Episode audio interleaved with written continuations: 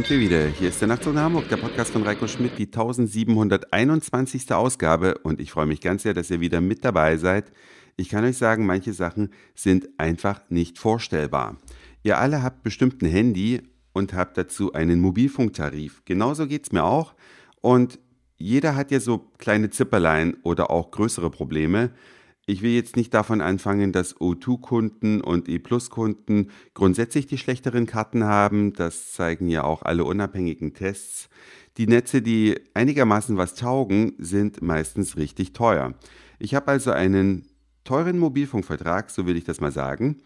Und in den in allen Ländern rundherum hat sich im Mobilfunkbereich ja jede Menge getan, denn die Preise sind seit Jahren im Fallen aber nicht bei der Deutschen Telekom. Zumindest kommt es mir so vor, dass es da immer teurer wird. Ich habe einen Tarif, da kann ich nicht nur telefonieren und im Internet surfen, sondern ich kann auch mehrere SIM-Karten haben und kann mich an den T-Mobile Hotspots, diesen WLAN-Hotspots, die im ICE und an öffentlichen Plätzen überall sind, auch anmelden.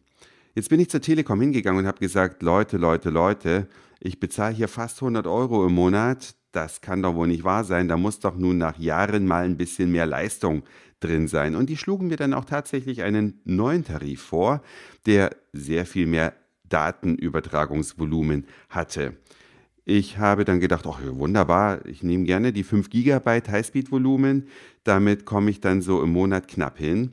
Und das war alles schon in Sack und Tüten und dann sagte mir aber der Verkäufer, da müssten wir aber eine Tarifwechselgebühr berechnen. Sag ich, ja, wie hoch ist die denn? Ja, da muss ich mal mit der Zentrale telefonieren. Er verschwand dann hinter den Kulissen und kam nach circa zehn Minuten wieder, hat also ein sehr langes Telefonat scheinbar geführt. 80 Euro. Sollte ich dafür bezahlen, den Tarif wechseln zu dürfen, was ja bedeutet hätte, ich hätte keinen Cent im Monat gespart, aber ich hätte mehr Datenvolumen bekommen. Dafür wären aber auch noch andere Optionen weggefallen. Die Multisim-Option beispielsweise, das heißt mehrere SIM-Karten haben zu können, und auch die Hotspot-Flatrate wäre futsch gewesen. Und dafür, also für eine sagen wir mal, gleichbleibende Leistung in etwa, mehr Daten, dafür weniger Features, hätte ich dann auch noch 80 Euro Wechselgebühr bezahlen sollen. Ich habe dann einfach gesagt, kein Problem, ich überlege mir das und habe dann gestern die Kündigung an die Deutsche Telekom geschickt, weil verarschen kann ich mich alleine, brauche ich die Telekom nicht dazu. Und mir ist es völlig unverständlich, warum in anderen Ländern die Preise so viel günstiger sind, die haben die gleichen Kosten. Denn wenn ich mir heute eine Funkzelle irgendwo hinstellen möchte als Netzbetreiber, dann zahle ich doch auf dem Weltmarkt immer die gleichen Preise. Da stehen dann irgendwelche Antennen von Ericsson oder von anderen bekannten Firmen und die kostet die Telekom das gleiche wie auch andere Mobilfunkgesellschaften, ist also ein Witz an sich. In anderen Ländern ist es gang und gäbe, dass man für 60 Euro im Monat eine Datenflatrate hat mit unbegrenztem Highspeed-Volumen. Ja, das sind Sachen, für 60 Euro erwarte ich das auch von der Telekom, die sind Marktführer und die bieten aber in der Hinsicht gar nichts. Selbst wenn man über 100 Euro im Monat bezahlt, solche Verträge gibt es bei denen auch, auch dann gibt es immer ein Limit beim Highspeed-Volumen. Unklar. Und weil wir gerade schon beim Mobilfunkthema sind, Ihr alle habt es mitbekommen, es gibt ein neues Betriebssystem für die Geräte der Firma Apple. Das nennt sich iOS 8 und dieses Betriebssystem hat ein tolles Feature. Es hat Wi-Fi Calling. Was bedeutet das? Wenn ich mich mit meinem Telefon in einem WLAN aufhalte und mich ruft jemand auf dem Handy an und ich habe aber vielleicht im Gebäude keine Funkversorgung über meinen Mobilfunkprovider, dann klingelt mein Handy trotzdem und ich kann telefonieren.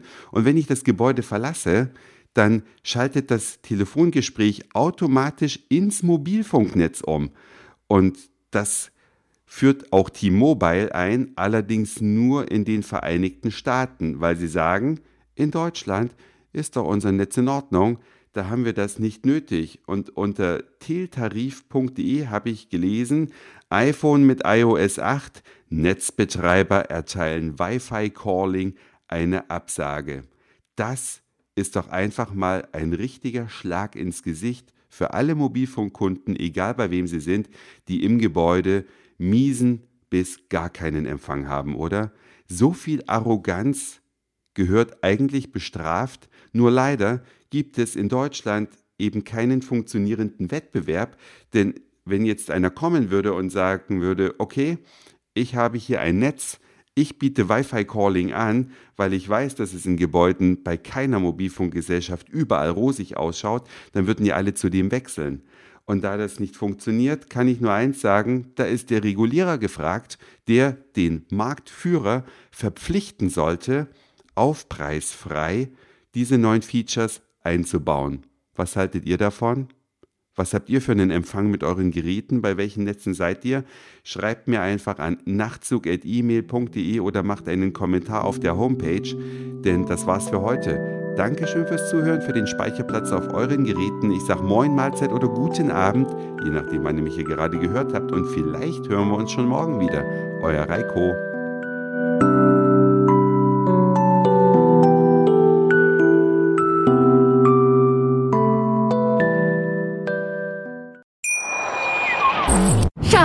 Ich bin neu verliebt. Was? Da drüben. Das ist er. Aber das ist ein Auto. Ja, eben. Mit ihm habe ich alles richtig gemacht. Wunschauto einfach kaufen, verkaufen oder leasen. Bei Autoscout24. Alles richtig gemacht.